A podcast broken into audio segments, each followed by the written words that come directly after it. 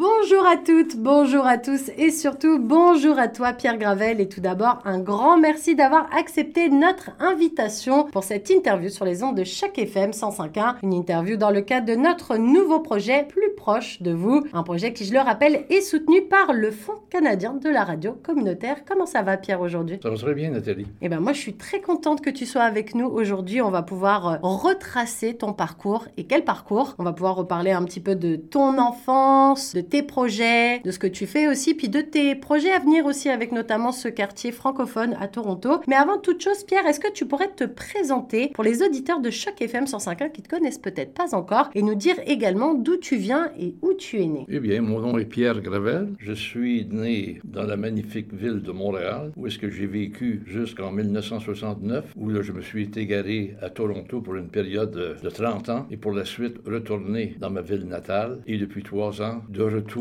à Toronto. Alors, euh, tu disais que toi, tu viens de, de Montréal. Est-ce que euh, tu te rappelles de souvenirs d'enfance? Alors, ça peut être un souvenir, ça peut être plusieurs souvenirs, mais des souvenirs de quand tu étais petit qui te marquent et qui te marquent encore aujourd'hui et que quand tu y penses, ça te fait sourire. Ça peut être un bon moment ou alors ça peut être un moment sur le coup où tu t'es dit, oh là là, mais c'est quoi cette situation? Et qu'au final, avec le recul, c'est hyper drôle. Mais voilà, est-ce que tu as des souvenirs d'enfance particuliers à partager avec nous? Je dirais qu'un des meilleurs souvenirs que j'ai, c'est lorsque j'avais 9, 10, 11 ans, lorsque j'étais dans les scouts. Le scoutisme, pour moi, m'a ouvert plusieurs horizons. Et même aujourd'hui, quand je vois des jeunes, je souhaiterais tous qu'ils passent quelques années dans le scoutisme pour acquérir ce que leurs parents ne leur donnent pas. Car aujourd'hui, les parents sont très occupés de travail. Le soir à la maison, les enfants, c'est sur le téléphone, les parents veulent se reposer. Le scoutisme, euh, c'était la vie en plein air, c'était de se faire des compagnons, c'était d'avoir des devoirs à accomplir. Donc, il y avait beaucoup de discipline. Puis ça, maintenant, à 86 ans, ces choses-là me reviennent à chaque fois que je vois un jeune de 9 à 12 ans. Et est-ce que tu te rappelles d'un souvenir particulier chez les scouts? Est-ce qu'il y a une, euh, une randonnée ou un bivouac ou euh, une activité particulière qui te marque principalement? Parce que moi, je me rappelle d'être partie. Moi, je faisais pas du scout quand j'étais petite parce que c'est plus un truc pour les garçons en France, je trouve. Ou alors un truc un peu plus. Euh, à l'ancienne. Moi, mes parents m'envoyaient en colonie de vacances. Et je rejoins un petit peu ce que tu dis, c'est ce que tes parents ne t'apportent pas forcément dans l'année.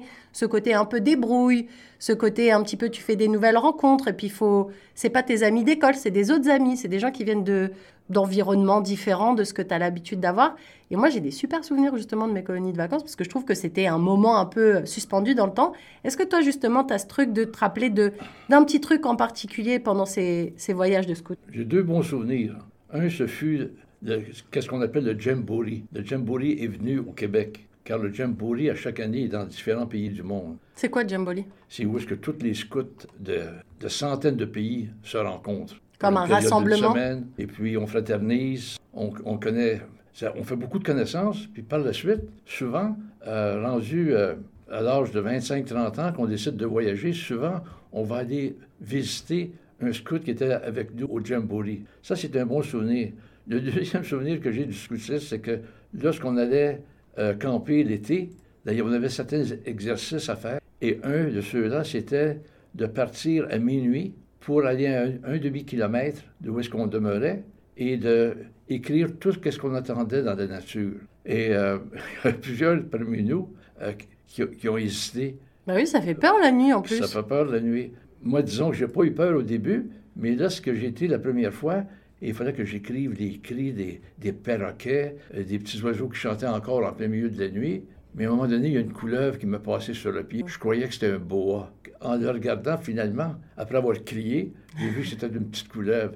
Ça, c'est un souvenir que, que je me souviens. Mais ça, le fait d'avoir été pendant une heure, une heure et demie euh, dans le bois, écrire qu'est-ce qu'on attendait de la nature, ça nous enrichit beaucoup. C'est des, des, petits sons que normalement. Euh, tu ne prêtes pas attention. Mais là, dans, dans lui, puis il faut que tu décrives le, le bruit que tu entends. Non, ça, c'était euh, c'était une très belle expérience. Alors, on va rester un petit peu justement dans ce domaine de l'enfance, cette période de ta vie. À quoi se rêvait Pierre Gravel quand il était petit? Alors, il y a des petits garçons, quand ils sont petits, ils ont envie d'être pompiers, ils ont envie d'être policiers, ils ont envie d'être instituteurs, des métiers un petit peu classiques ou quoi que ce soit. Toi, à quoi exactement tu te rêvais quand tu étais petit? Moi, j'ai rêvé à partir de l'âge de 10-12 ans. Euh, je voulais devenir un architecte. Les deux frères de maman étaient architectes. Ils réussissaient très bien. Euh, j'aimais le dessin, j'aimais les caricatures. Puis c'était à partir de l'âge de 12 ans, aller jusqu'à temps que je puisse rentrer à l'université. C'était l'architecture, mais il m'est arrivé euh, un pépin.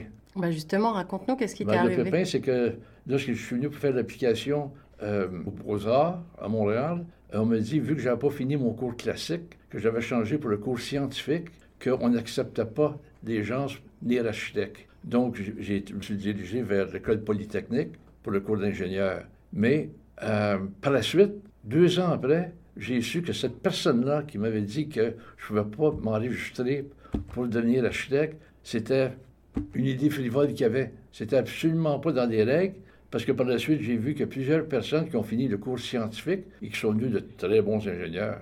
La différence, c'est que le, le cours euh, scientifique, disons que c'était 10e, 11e, 12e, c'était une école 13e, on allait à l'université. Tandis que le cours classique, c'était éléments français, éléments latin, syntaxe, méthode, justification, belles lettres, rhétorique, philo 1, philo 2. Ah oui, c'était plus littéraire, du C'était coup. huit ans euh, au collège avant d'aller à l'université. C'est pour ça que, naturellement, quelqu'un qui faisait application pour devenir architecte, qui venait du cours scientifique ou du cours classique, ben, il y avait des, certains atouts s'il avait fait son cours. Donc, c'est pour la raison, vu que le nombre d'architectes était limité, on prenait. Ça, ça m'a déçu. J'ai continué à faire des petits dessins, mais euh, mon Pour rêve plaisir, de devenir quoi. architecte a disparu.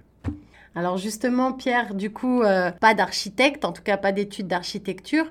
Vers quoi tu t'es tourné? Tu nous disais le, Polytechnique. Polytechnique. Oui. Pourquoi tu as fait ce choix et vers quoi ça t'a amené? Quand tu commences ce, ce cursus-là, dans quoi tu te rêves? Parce que tu dis, OK, bon, architecte, ça risque d'être un peu compliqué. Je vais tourner un petit peu, hop, je passe à gauche, je vais faire autre chose.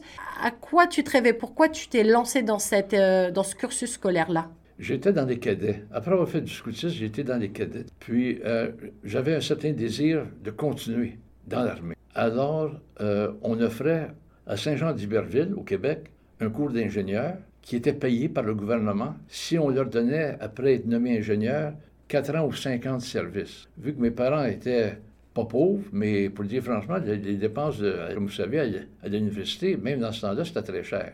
Alors, j'ai euh, j'ai décidé de, de m'engager au Collège militaire de Saint-Jean.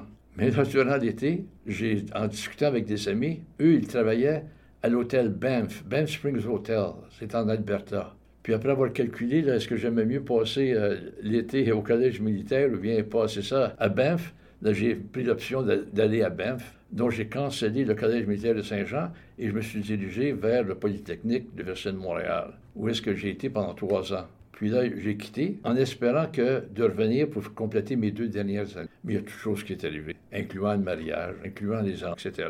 Donc, j'ai essayé de, de continuer mon cours à l'Université McGill pendant un an. Mais encore là, c'était trop. Puis là, j'étais rendu avec euh, le troisième qui s'en venait. Donc, c'était pas mal trop pour retourner aux études. J'ai mis mon cours d'ingénieur de côté, puis je me suis lancé dans la vente, puis dans les affaires. Dans la vente, pour commencer. Puis c'est eux, euh, la première position que j'ai eue, c'était une compagnie américaine mais qui était très connue, c'était Addressograph Multigraph. Euh, ils m'ont engagé comme vendeur, puis après, à un moment donné, ils m'ont nommé en charge de mise du marché. Euh, et c'est eux qui m'ont envoyé à Toronto pour une, pour une période de trois ans. J'en ai demeuré 30. J'avais oublié de mettre le zéro sur mon contrat. Ouais, c'est ça. Euh, donc, euh, ils m'ont envoyé ici. J'étais à certaines difficultés, parce qu'à ce moment-là, mon épouse parlait presque pas anglais. Puis on avait déjà, euh, on avait déjà quatre enfants. Donc, on était arrivés ici. Puis, euh, je m'en souviendrai tout le temps, il ne faudrait pas que mon épouse écoute ça, mais euh, lorsque je suis arrivé ici, en 69, disons que je suis arrivé un jeudi. Tu te rappelles même du... Oui, parce que le samedi, je partais pour, pour la France. J'avais, j'avais la compagnie qui organisait euh, conférence. Il fallait que je sois mettais en charge. du- Donc, j'ai déposé avec les contours après trois, quatre jours qui, qui euh, parlaient peu anglais. Bah oui, parce que vous venez du Québec. donc forcément. trois ans, elle est venue bilingue. Elle, elle a appris l'anglais. Euh, donc, ça, c'est le, le souvenir que j'ai, cette partie-là de ma vie. Parce que j'étais à, Montréal, là, partie polytechnique, tombé en- comme vendeur, venir gérant, après administrateur, gé- gérant de la mise en marché. Puis après ça, il y a toutes sortes de choses qui sont arrivées dans ma vie. J'ai, travaillé pour une compagnie euh, allemande. pendant- Toujours ici à Toronto? Oui, pendant 15 ans. Disons pendant 13 ans, parce que les deux dernières années, j'ai acheté la compagnie. euh, Tu l'as racheté Oui, oui. C'est devenu des, des entreprises Pierre Gravel. Les 4-5 ans, parce que la compagnie allemande a fait faillite. Alors, mon inventaire de 2-3 millions que j'avais, là, c'était, ça valait zéro. On ne pouvait plus avoir de support. Donc, c'était un gros coup dans ma vie, ça, après toutes ces années-là. Puis ensuite, j'ai continué à travailler comme représentant de compagnie jusqu'à 65 ans ta retraite. Oui, ma retraite. Bien gagné. Bien gagné. Bah, justement, ça me fait penser qu'on va passer la, la première chanson de ta sélection musicale, Pierre. C'est une chanson de Félix Leclerc. Elle s'appelle Le Petit Bonheur. Est-ce que tu peux nous expliquer pourquoi cette chanson a fait battre ton cœur? Pourquoi elle fait partie de ta sélection musicale C'était parce que la chanson préférée de mon, mon père, à toute occasion, à l'heure du souper, etc., il fredonnait toujours C'était le petit bonheur. Donc, après l'avoir écouté 100 fois, je l'ai appris par cœur. C'est venu ma chanson. Puis, à toute rencontre de famille, etc., même ici à Toronto, lorsque j'ai l'occasion, ben, je chante des chansons de, Félix Dans le moment, on va les chanter à une place qui s'appelle Le Pal sur l'Esplanade à Toronto. C'est un karaoke. Puis, on va là un groupe de la place Saint-Laurent. Puis là, on va chanter en avant. Puis là, les gens aiment ça lorsqu'on bah oui, forcément, ils n'ont pas l'habitude. Hein. C'est ça. Donc, on va commencer à chanter des chants clairs. Et c'est une des raisons pourquoi. Et les mots aussi, hein, les, mots de chanson, euh, c'était le petit bonheur que j'avais rencontré. Puis toute l'histoire qui arrive avec son petit bonheur, euh, qui s'en va, finalement s'en va, ben, ça arrive dans la vie de plusieurs personnes. Donc, il y, a une histoire, il y a plusieurs histoires qui pourraient être attachées à la chanson de Félix Leclerc, Petit Bonheur. Et eh bien, tout de suite, on va écouter cette chanson de Félix Leclerc, Le Petit Bonheur, sur les ondes de chaque FM 105.1. Que j'avais ramassé, il était tout en pleurs, sur le bord d'un fossé. Quand il m'a vu passer, il s'est mis à crier Monsieur, ramassez-moi, chez vous, amenez-moi. Mes frères m'ont oublié, je suis tombé, je suis malade. Si vous ne me cueillez point, je vais mourir, quelle balade. Je me ferai petit, tendre soumis, je vous le jure. Monsieur, je vous en prie, délivrez-moi de ma torture. J'ai pris le petit bonheur, l'ai mis sous mes haillons. J'ai dit, faut pas qu'il meure, viens dans ma maison. Alors le petit bonheur a fait sa guérison. Sur le bord de mon cœur, il y avait une chanson. Mes jours, mes nuits, mes peines, mes deuils, mon mal, tout fut oublié. Ma vie de désœuvré, j'avais dégoût de la recommencer. Quand il pleuvait dehors, que mes amis me faisaient des peines, prenais mon petit bonheur et je lui disais, c'est toi ma reine. Alors voilà, c'était un court extrait de cette chanson de Félix Leclerc, Le Petit Bonheur. Il me semble qu'elle me dit quelque chose, cette chanson que mes grands peu... Tu sais, les chansons un petit peu qu'on écoute dans les... Justement, comme tu sais, les dîners de famille ou quoi que ce soit.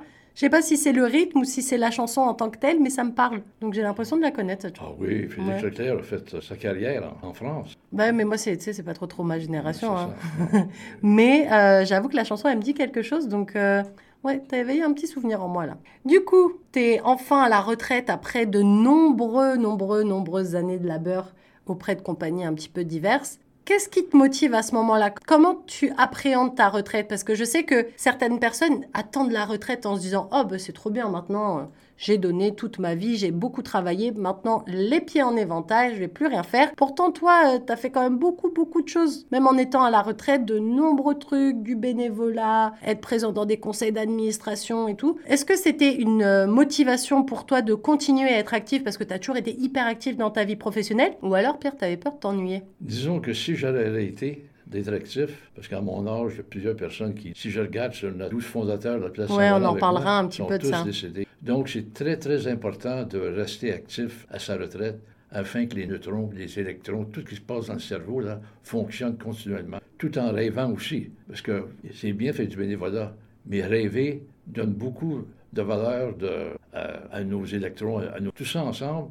Et je viens d'une famille, mon arrière-grand-père s'occupait de la Saint-Vincent-de-Paul, mon père s'occupait de la Saint-Vincent-de-Paul. Moi, j'étais président de Saint-Vincent-de-Paul ici pendant une dizaine d'années. Euh, ça nous a toujours aider à vivre, de côtoyer les gens dans la misère, puis voir qu'est-ce qu'on pouvait faire pour eux. Aujourd'hui, c'est la même chose. Même chez nous, parce qu'on demeure, il y a plusieurs personnes qui, euh, ont des revenus très faibles et qui, demandent constamment, euh, on voit qu'ils demandent ou qui auraient besoin d'aide. Donc, c'est pour ça que ça, ça me sensibilise, ainsi que plusieurs personnes de mes amis. Et on est porté à aider ces gens-là comme on va maintenant une fois par semaine à une place appelée le Centre au maire de Laurier à Bendel. C'est là que les francophones vont pour les soins palliatifs, les soins de longue durée. Donc, c'est, euh, ça fait partie de nous, ces gens-là, de leur dire un mot encourageant, etc. Donc, c'est pour ça que, à partir de, même quand j'étais au Québec, le bénévolat faisait partie de moi-même. Aider le voisin me donnait une richesse. Même peut-être que quelquefois, j'ai trop passé avec au bénévolat, avec euh, la famille que j'avais mais j'essayais de balancer des choses. Alors, euh, je rebondis un petit peu sur ce que tu dis, Pierre. Tu dis, euh, nous, là où on habite, les gens, moi, je sais où tu habites parce que moi, j'ai rendu visite euh, dans cette belle résidence du Centre Accueil Héritage. Est-ce que tu peux nous parler un petit peu de sa création? Parce que tu disais les 12 membres fondateurs, parce que tu fais partie, tu es un des piliers de ce, de ce beau truc qui est le Centre Accueil Héritage. Est-ce que tu peux nous parler de comment elle est née, cette idée comment ça s'est mis en place au travers des années, toutes ces procédures que vous avez dû euh, rencontrer. Et puis, bah, un peu jusqu'à maintenant, en fait, parce que comme tu disais, tu es euh, le dernier, le dernier soldat de cette euh, belle douzaine de personnes qui ont été à l'initiative de ce projet incroyable, qui fait encore partie de la francophonie aujourd'hui, parce que, comme je disais, nous, on vous a rendu visite il y a quelques jours. C'était cool, on voit, vous êtes bien, vous êtes heureux d'être là. Et en fait, ça fait plaisir de voir des personnes d'un certain âge qui se sentent pas oppressées par l'endroit où ils vivent. Parce que souvent, on a tendance à dire, bah, les petits vieux, on les met dans une maison de retraite, terminé, bonsoir, et puis on n'en entend plus parler, ils font leur petit truc, ils jouent aux cartes. Pas du tout. Là, il y, a une vie, les gens peuvent vivre de manière totalement autonome. Ils ont des vrais appartements. Moi, j'ai même eu la chance de visiter un appartement. C'est comme un appartement dans un condo qu'on peut croiser dans, dans le centre-ville partout à Toronto. Comment ça s'est mis en place, tout ça? Parce que c'est pas, ça n'a pas été du jour au lendemain, Pierre.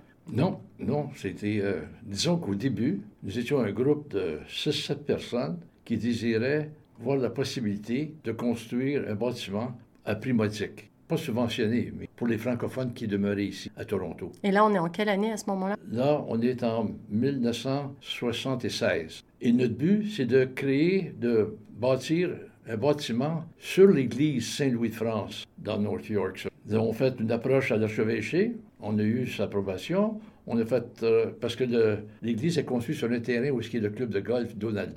puis euh, le propriétaire était A.P. Taylor, Toronto. On a contacté euh, sa famille. Ils nous ont donné le droit de construire sur le flanc de la montagne parce que notre terrain n'était pas assez grand pour qu'est-ce qu'on voulait, les gens âgés. Et puis, donc, on a eu permis pour, pas le permis, mais le, le OK pour construire sur, en arrière de Saint-Louis-France et aussi de l'archevêché. Mais les gens alentours qui voyaient le beau club de golf de leur salon, etc., ou de leur bureau, avoir une bâtisse devant eux pour les personnes âgées, non. Pour les personnes âgées francophones en plus. C'est ça. Donc, ils ont mis, euh, c'était comme une frustration. Et euh, ils ont écrit au maire, tout ça, pour essayer de bloquer le projet. Puis les gens aussi qui demeuraient à côté. Donc, c'était, on avait des difficultés. Là, il est arrivé quelqu'un qui s'est joint à nous, qui lui avait déjà deux, trois bâtiments à Toronto. Son nom était Fred Lafontaine. Il avait son associé nommé Bouchard. Puis eux, avaient déjà des endroits pour les personnes âgées. Mais c'était des places dispendieuses. Même dans ce temps-là, en 1977, c'était un 4-5 000 par mois.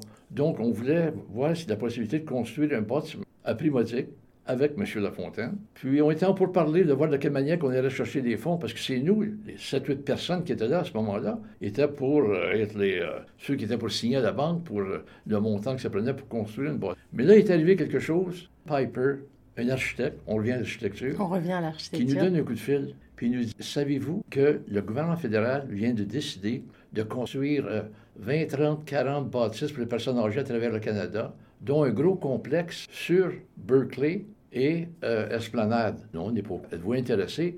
On s'est rencontrés. Mon Dieu. C'est la belle opportunité. C'est pour nous. C'est l'opportunité. On a rencontré les, les, députés fédéraux. On a rencontré ceux qui étaient responsables de ce beau projet-là. Puis là, on a vu qu'il y avait de la compétition. Il y avait d'autres groupes qui désiraient prendre possession d'un bâtiment pour personnes âgées. Il y avait des gens de, de, la Russie, il y avait des gens de la Tchécoslovaquie, puis il y avait nous, les francophones, mais il y avait d'autres groupes. On n'a jamais su qui étaient les, autres groupes. Il y avait deux, trois autres groupes qui voulaient la place. C'est là qu'on a commencé à faire du lobbying.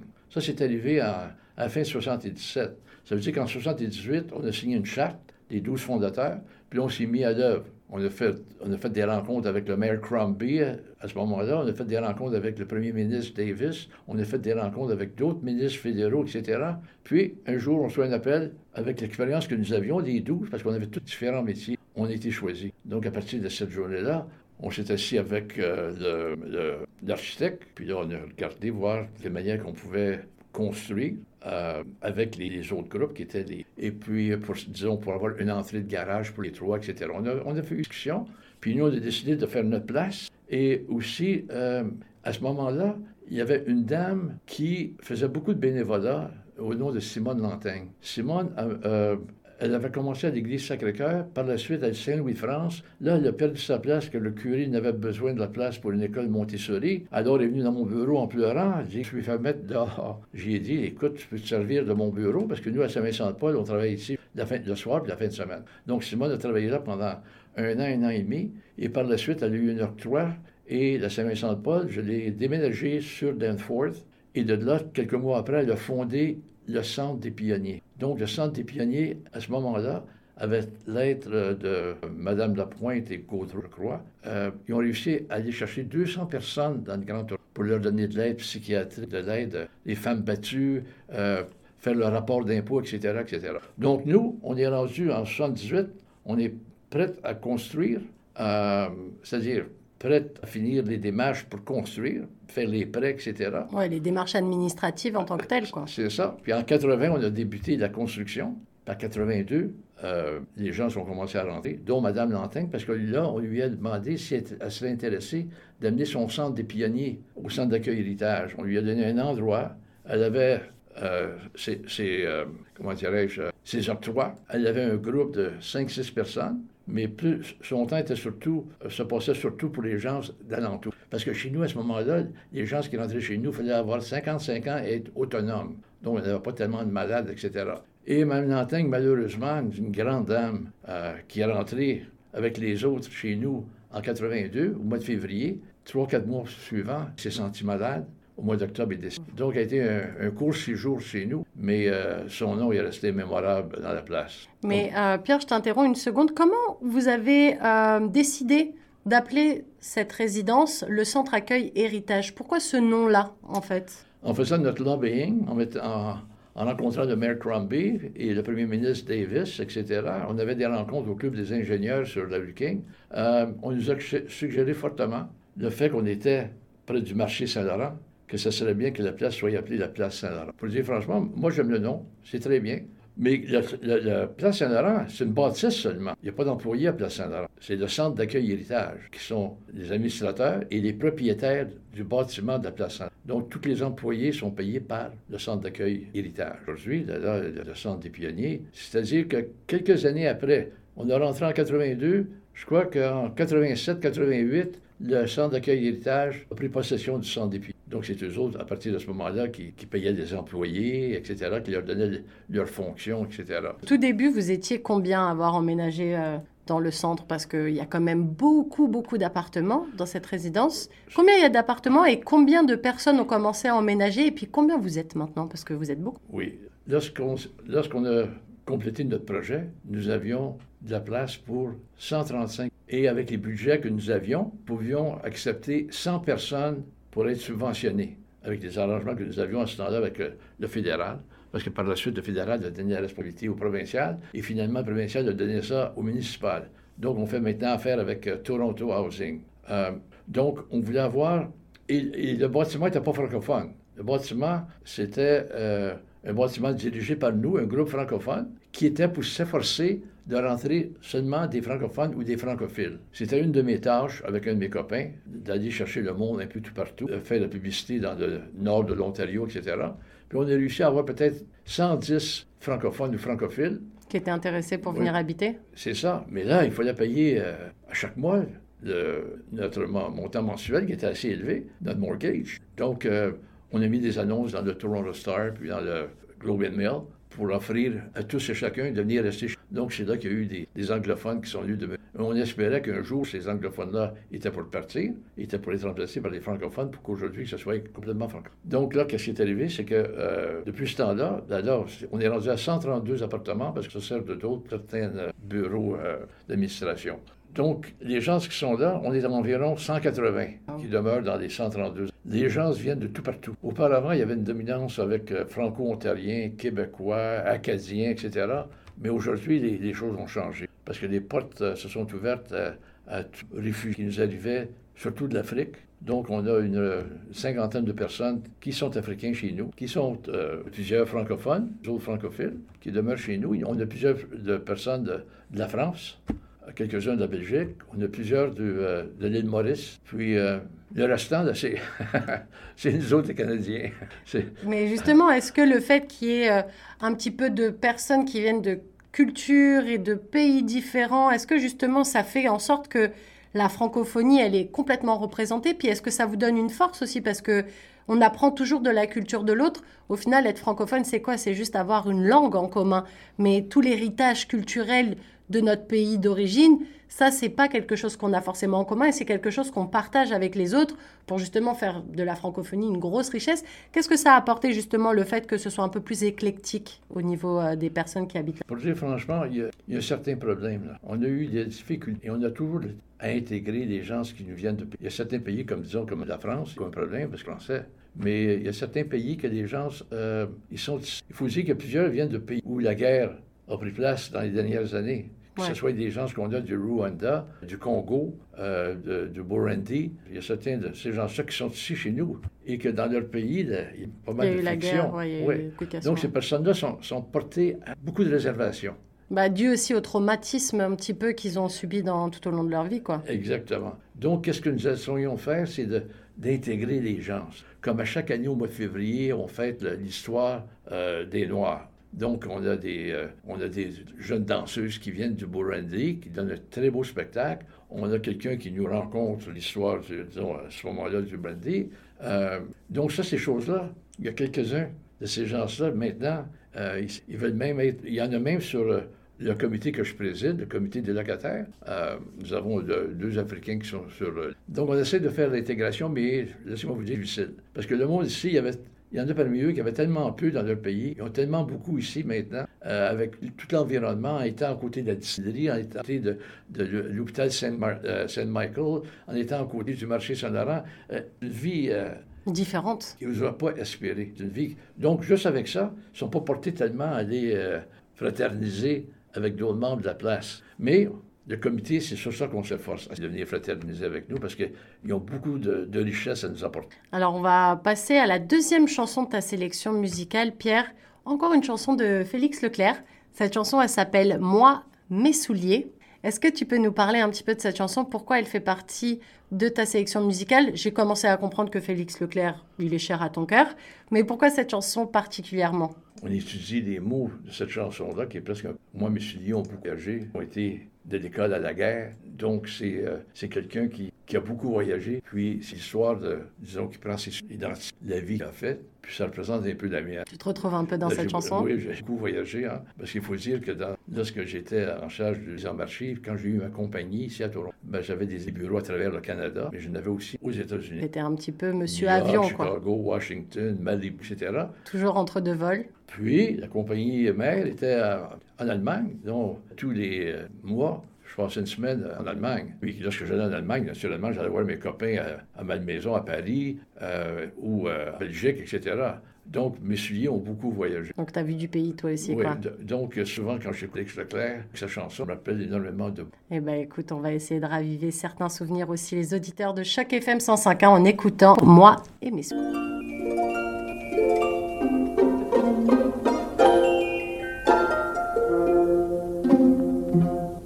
mes souliers ont beaucoup voyagé. Ils m'ont porté de l'école à la guerre. J'ai traversé sur mes souliers ferrés le monde et sa misère. Moi, mes souliers ont passé dans les prés. Moi, mes souliers ont piétiné la lune. Puis mes souliers couché chez les fées et fait danser plus d'une. Sur mes souliers, il y a de l'eau, des rochers, de la boue des champs et des pleurs de femmes. Je peux dire qu'ils ont respecté le curé, pays le bon Dieu et l'âme.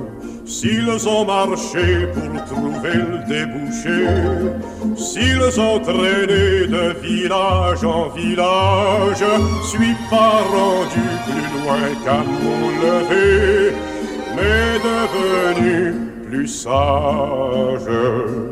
Tous les souliers qui bougent dans les cités, souliers de gueux et souliers de reine, un jour ces seront d'user les planchers, peut-être cette semaine.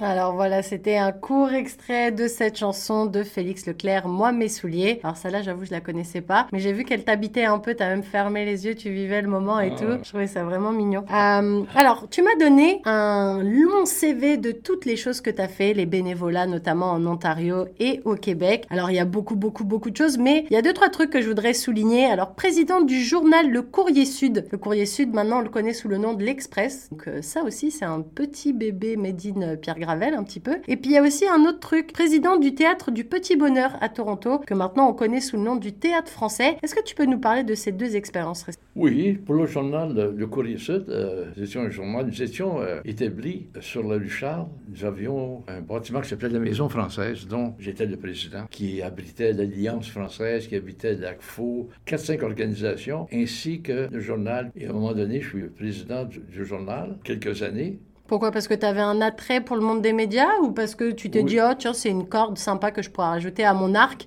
C'est même plus un arc, c'est une arche. C'est genre une harpe. Tu fais, il y a plein de cordes à ton arc en fait maintenant. Peut-être, j'étais attaché à des journaux de manière quelconque parce que dans ma vie d'affaires, tous les appareils que je vendais, c'était pour des journaux. Donc il y a un lien de. Il y avait un, cer- un certain lien. Maintenant, le, le- le- le Courrier Sud, nous avons engagé un jeune graphiste qui est venu travailler pour nous. Et puis, euh, finalement, euh, il a parti son propre journal. Donc, c'est pas le Courrier Sud qui est venu de l'Express de Toronto. C'est un jeune homme qui est venu travailler pour nous, décidé de partir de l'Express, puis le Courrier Sud a fermé. Ah ok. OK? Aujourd'hui, la- l'autre question était sur quoi? La question après, Pierre, c'était euh, par rapport au théâtre du Petit Bonheur. Le théâtre du Petit Bonheur. C'est pour ça que j'aime le Petit Bonheur de Félix Leclerc. Ouais, c'est peut-être ça. Le théâtre du Petit Bonheur, nous étions euh, localisés euh, au centre francophone qui s'appelait Coftem, qui était sur Lower Spadina, Juste en dessous du pont. du pont. Entre le pont et puis le lac. C'est ça. Mais il y a toujours un bâtiment, justement, euh, centre francophone ici, il me semble. Je pense que c'est comme une petite antenne, une petite annexe. Parce qu'il y a celui de Richmond. et Le puis chemin, il y a c'est pour les ce- soins médicaux, Ouais. juridiques, etc. Tandis que l'autre, c'est pour euh, rece- recevoir les, les immigrés. Parce que les Africains arrivent ici, la première chose, ils se rendent sur Lower Spadina, puis on le euh, Les démarches, euh, l'administratif, tout ce qu'on peut faire. etc. Mm. Si un jour ils veulent demeurer dans une place francophone, de faire application si on l'âge à, à la place Saint-Laurent, etc. Au deuxième étage, il y avait le théâtre du... Et puis, il y, a, il y a plusieurs choses que je me suis occupé, c'était par accident. Parce que la Des personne s'en allait, puis la chose tombait si il n'y avait pas de remplaçant. Donc, le théâtre du Petit j'étais j'étais vice-président du, du théâtre. Euh, C'était nommé Claire Pajot qui était présidente. Puis Claire a eu une promotion dans son ouvrage. Elle ne pouvait plus s'en occuper. J'ai été pris pour, euh, pour prendre le, le- le thé- le théâtre du Petit Bonheur. Puis là, on a fait des démarches au gouvernement pour avoir encore des, euh, sous parce que nous avions l'intention de, de- monter de belles pièces dont les deux premières pièces, lorsque j'étais président, ce fut euh, La Sagouine, que nous avons, qui était un grand succès, une pièce acadienne. Un Ok. jour, peut-être, vous la verrez. Et la deuxième, c'était Les Belles-Sœurs, qui venaient de Michel à Montréal. Donc, on a fait ces deux pièces-là. Puis là, là, le Théâtre du Petit Bonheur, on a déménagé, encore avec des sous du gouvernement, euh, sur Adelaide, dans l'ancienne prison de Toronto. Ah ouais? C'est là qu'on a établi le, le Théâtre du Petit Bonheur. D'accord. Puis par la suite, on a déménagé sur Danforth. Puis là, c'était d'autres personnes qui ont pris ça en main. Puis à un moment donné, euh, c'est venu que on devait changer de nom. Puis ils ont changé le nom du Théâtre du Petit Bonheur pour le, le Théâtre de Toronto. Le théâtre français de Toronto, c'est ça maintenant. Théâtre français, qui est à côté de que qui est juste derrière en fait. C'est sur Berkeley, oui. Puis, euh, nous avions beaucoup de monde. Lorsqu'on avait une pièce, là, c'était... vend- Tous les billets étaient vendus. Euh, nous nous servions à ce moment-là de l'église sur Avenue Road. C'est là qu'on avait joué le- la Sagouine et les Belles-Sœurs. Et nous avions de l'aide aussi du euh, Collège Glendon de l'Université York. Euh, M. John Van Der Reck, qui était directeur artistique, qui aidait le nôtre. Nous, le nôtre, c'était un Acadien, Eugène Galland. Il y avait de l'aide, lui, de Glendon. C'est pour la raison pourquoi que les pièces étaient vraiment euh, professionnelles. Et toi, ça t'a jamais chauffé de participer à des, à des pièces de théâtre pour ajouter la corde d'acteur à ton arc, non? Ça t'intéressait pas de faire un peu de théâtre? Parce que je te verrais bien acteur, Le seul moi. temps que ça m'a intéressé, c'est l'année passée quand j'ai joué dans une pièce de théâtre à Place Saint-Laurent. Ah bah tu vois, voilà, on est bien. Ah. Nous étions quoi, sept dans la pièce. J'avais euh, la fonction d'être... euh, ça m'a plu. Ça t'a plu de faire Ouais, du théâtre cette année, là, on m'a demandé pour jouer euh, dans la pièce qu'il joue dans le moment, euh, Roméo et Juliette. On va jouer la pièce à la fin du mois de Ah, bien. juillet à- au centre. Puis non, là, c'était avec mes autres préoccupations. C'était trop, parce qu'après tout, quand t'es pas habitué au théâtre, apprendre des textes, c'est c'est pas facile. Ouais, puis il faut, faut être debout, faut être actif, faut savoir donner la réplique. c'est pas, Ah, c'est pas, c'est un vrai job en fait. C'est pour ça maintenant, quand je vois une pièce de théâtre, je dis, hey, ce gars-là, là, C'est quelque chose. beaucoup, beaucoup d'heures en arrière de qu'est-ce qu'il fait. Hein? Euh, c'est pas que ça arrête à toutes les deux minutes pour que le gars lise son texte. Je continue continuellement. Non, a personne. euh, non, j'ai beaucoup de respect depuis ce temps-là pour tous les acteurs de scène. Mais c'est la seule fois que j'ai fait. Ah non, quand j'étais dans les scouts, j'avais fait le, le malade imaginaire de Molière. Ah bah tu vois, un souvenir de scout encore. C'est moi qui étais le malade. ouais. Donc, euh, ben, ça résume qu'est-ce que vous m'en dites. Bah oui. Mais alors du coup, moi, il y a, y a autre chose euh, que je voudrais qu'on aborde maintenant, c'est, tu as un projet, on en a parlé euh, quelques fois, tu as même eu l'occasion d'en parler lors d'une rencontre avec Marine Autogali qui a fait euh, un reportage sur toi par rapport à ce quartier francophone à Toronto. Est-ce que c'est pas un petit peu ton nouveau euh, cheval de bataille? Est-ce que c'est un petit peu ton nouveau projet, ton nouveau truc? Ben, je, je cherche dans le moment des chevaliers. Donc, c'était l'idée, pas seulement de moi, c'est, on est, disons, euh, quelques personnes, trois, quatre personnes, qui, euh, souvent, à l'occasion, lors de- d'un cocktail, tout le temps, mon Dieu, hein, y a- si on va aller manger du grec, on s'en va dans le quartier grec sur Danforth, puis si on veut aller euh, au quartier chinois sur Spadina, etc., etc. Et nous, qu'arrive-t-il aux francophones? Il n'y a absolument aucun endroit avec tous les bons restaurants français qui existent. C'est vrai que c'est toujours un peu éparpillé, contrairement à pas mal de, de quartiers, c'est ce qu'on avait discuté Ben, ensemble, c'est que- que... les Portugais, ils ont le quartier portugais, les Grecs ont leur quartier grec, les Italiens ont même leur quartier italien, et c'est vrai que nous, les francophones, on a tendance à être un peu partout, partout, et nulle part en fait à la fois, parce que du coup, si tu as envie, dans la même soirée, de manger, boire un verre et de faire une activité tout en français, ben, il va falloir que tu, partes, enfin, que tu partes un petit peu à droite, à gauche dans la ville, et rien n'est réellement concentré en fait. Exactement. Puis, euh, qu'est-ce qui nous a ouvert les yeux? C'est le Collège boréal. Le, Boré- le Collège boréal qui s'est installé, distillerie, et les portes vont ouvrir au mois de septembre, oui. avec plus de centaines d'étudiants francophones ou francophones. Puis là, depuis l'année passée, on a l'Université Toronto-Française, Voilà qui est à le. un ouais. de chez, chez nous. Et oui, c'est juste à De côté l'autre côté de la rue, on a le, le Théâtre français de Toronto.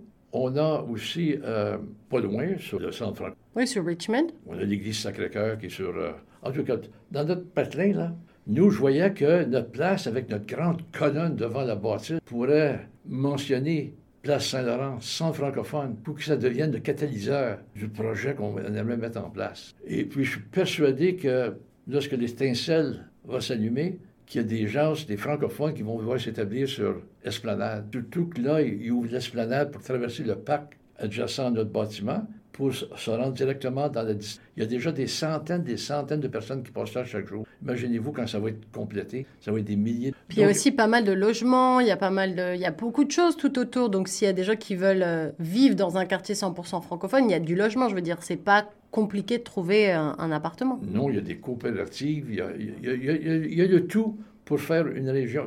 Pas coller un sur les autres, comme disons euh, euh, les Grecs sur Danforth. Parce que là, on va voir un dentiste, un docteur, un restaurant, un autre restaurant, un autre docteur.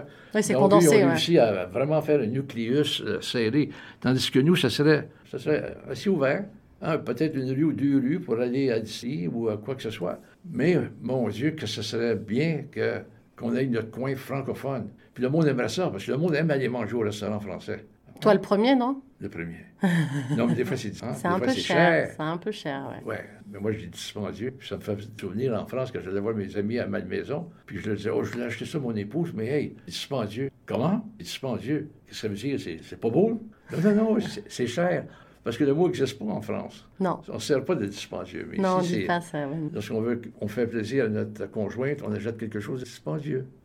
Donc, euh, oui, c'est, euh, c'est pour en parler. Pour aujourd'hui, là, vous êtes les premiers dans les médias qui en disent un mot.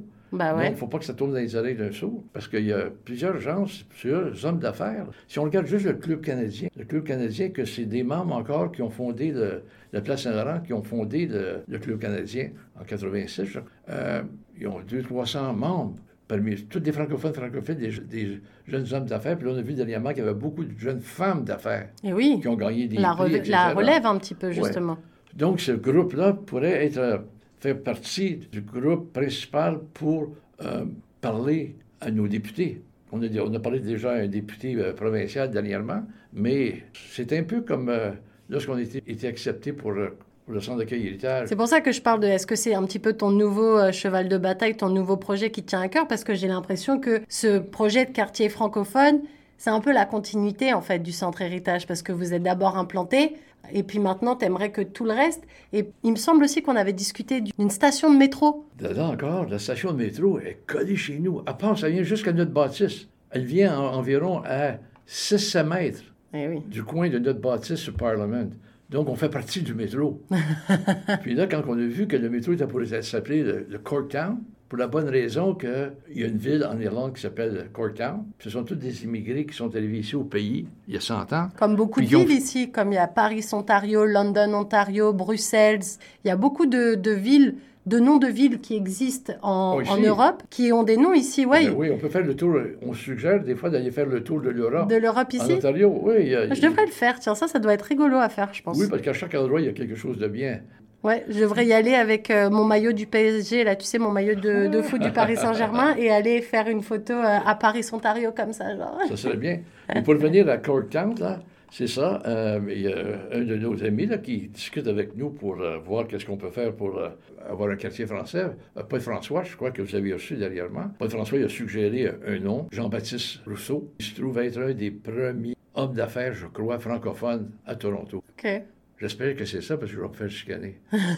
Euh, donc, euh, on, commence à suggérer déjà des noms. Puis, euh, il n'y a absolument rien de mal de changer un nom qui existe, mais que le métro n'est pas fait encore. On parle de 5, 6, 7 ans avant que ça soit fini. Ouais, mais il faut tellement s'y prendre à l'avance dans les trucs administratifs qu'au final, vous vous y prenez pas tant que ça en avance. Vous êtes dans les clous, en fait, parce que le nom, s'il doit être changé, s'ils doivent prendre en considération plein de trucs, les papiers, on sait combien de temps ça prend les papiers à faire. Donc au final, 6-7 ans, ça se trouve, le temps que toutes ces discussions aient lieu et tout ça, au final, peut-être que vous êtes, en final, pile dans le temps. Ben, là, qu'est-ce qu'on voit, là? C'est qu'on a reçu... Il y a les- tous les, euh, ceux qui se présentaient comme maire ou mairesse euh, ont été questionnés par des journalistes francophones, leur demandant qu'est-ce qu'ils étaient prêts à faire s'ils étaient élus. Pour les élections à la mairie il y a quelques jours, là, C'est ça. Puis tous ont parlé d'une maison française, d'établir une maison ça, ça fait française. longtemps qu'on en parle. hein. Alors, je discutais avec quelqu'un hier, j'ai dit, écoute, à côté de la rue, avant d'arriver au théâtre français, il y a une bâtisse qui s'appelle le Berkeley Castle. Qui est fermé, non?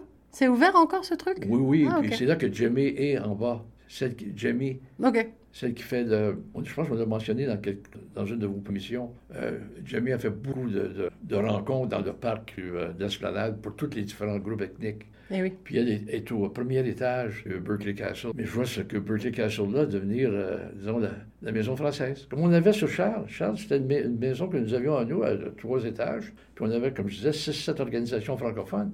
Donc là, avec les, les- tous les, les mots que les mairesses, c'est-à-dire qui voulaient devenir maire ou mairesse, là, on dit tous sont en faveur d'avoir une maison euh, francophone. Là, ça, c'est plus que- qu'excellent, tout ça. Maintenant, on a une nouvelle ma- mairesse. On va lui dire qu'il y a un très beau quartier chinois. Que tu aimerais bien avoir un beau quartier francophone, c'est ça? C'est ça. Sans ça, on va mettre un maire francophone. Ça, ce serait bien, ça. Alors, Pierre, avant qu'on se quitte, parce que cette heure d'interview, elle est quasiment terminée, déjà, ça passe vite, hein, quand ça... Dis-nous un petit peu comment on peut t'aider, justement, dans ce projet, comment les auditeurs de Choc FM 105.1, ils peuvent peut-être euh, s'associer à toi, te rejoindre. Je sais pas, comment on peut, euh, justement, faire en sorte que ce projet de quartier francophone, il fasse boule de neige et qu'à force, ce soit une grosse boule et qu'on puisse plus nous esquiver et qu'on se dise, ah bah oui, c'est ça, forcément. Parce que les promesses des candidats à la mairie, on connaît. Au début, c'est cheval de bataille, et puis après, ça passe à l'as, et puis après, ça passe dans les dossiers, sous-dossiers, sous-dossiers, sous-dossiers, on n'en parle plus. Donc, comment on peut réellement faire euh, quelque chose pour aider cette cause à la faire avancer? C'est se tenir les oreilles ouvertes. Parce que dans le moment, il n'y a rien, il n'y a pas de principal, etc. Mais il y a plusieurs groupes francophones qui sont intéressés ou qui vont être intéressés. Parce y a, il y, a, il y, a, il y a un club que je n'ai pas mentionné dans ma présentation, c'est le, le Club Richelieu, dont j'ai été euh, fier d'être membre pendant 20-25 ans. Eux aussi peuvent participer avec leurs membres et leur- surtout leurs amis. Tout ça qui est la force, c'est pas des membres de chaque, comme le Club canadien, c'est pas des 200 membres qui est la grosse force. Les familles, les amis de ces 200 membres-là. Le bouche à oreille aussi que ça, ça. engendre. Donc, euh, on va commencer à faire des communiqués à tous ces clubs-là afin qu'ils sensibilisent leurs gens, leurs familles, leurs amis. Puis là, on va voir que S'il y a de l'intérêt, ben là, on va appeler une, une rencontre quelque part euh, dans un de nos parcs. Puis on part, euh, on regarde qu'est-ce qu'il faut faire pour euh, arriver à notre. Et comme comment on fait pour euh, rentrer en contact avec toi s'il y a des gens qui veulent, je sais pas, discuter avec toi de tous ces projets ou qui ont également des gens qui seraient intéressés? Comment on fait? Est-ce que Moi, j'ai mon courriel que le monde peut me contacter. Mon courriel, c'est P pour Pierre, pgravel3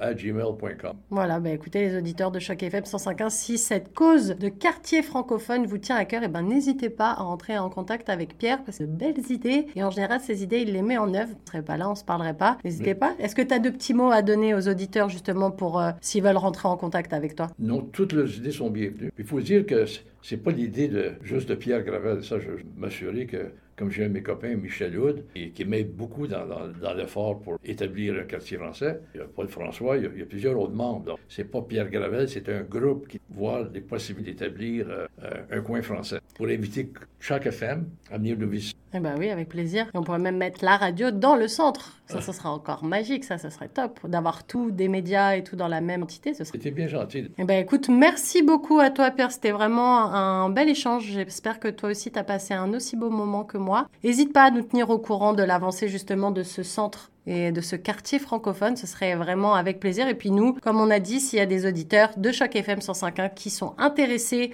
ou qui veulent juste apprendre un peu plus sur ça parce qu'ils trouvent l'idée géniale et qu'ils ont juste envie d'avoir des informations, n'hésitez pas à prendre contact avec Pierre, il sera toujours là pour vous répondre. En tout cas, un grand merci Pierre pour avoir pris ton temps aujourd'hui. C'était Nathalie Salmeron dans Plus proche de vous, une émission qui, je le rappelle, est soutenue par le Fonds canadien de la radio communautaire. À bientôt Pierre.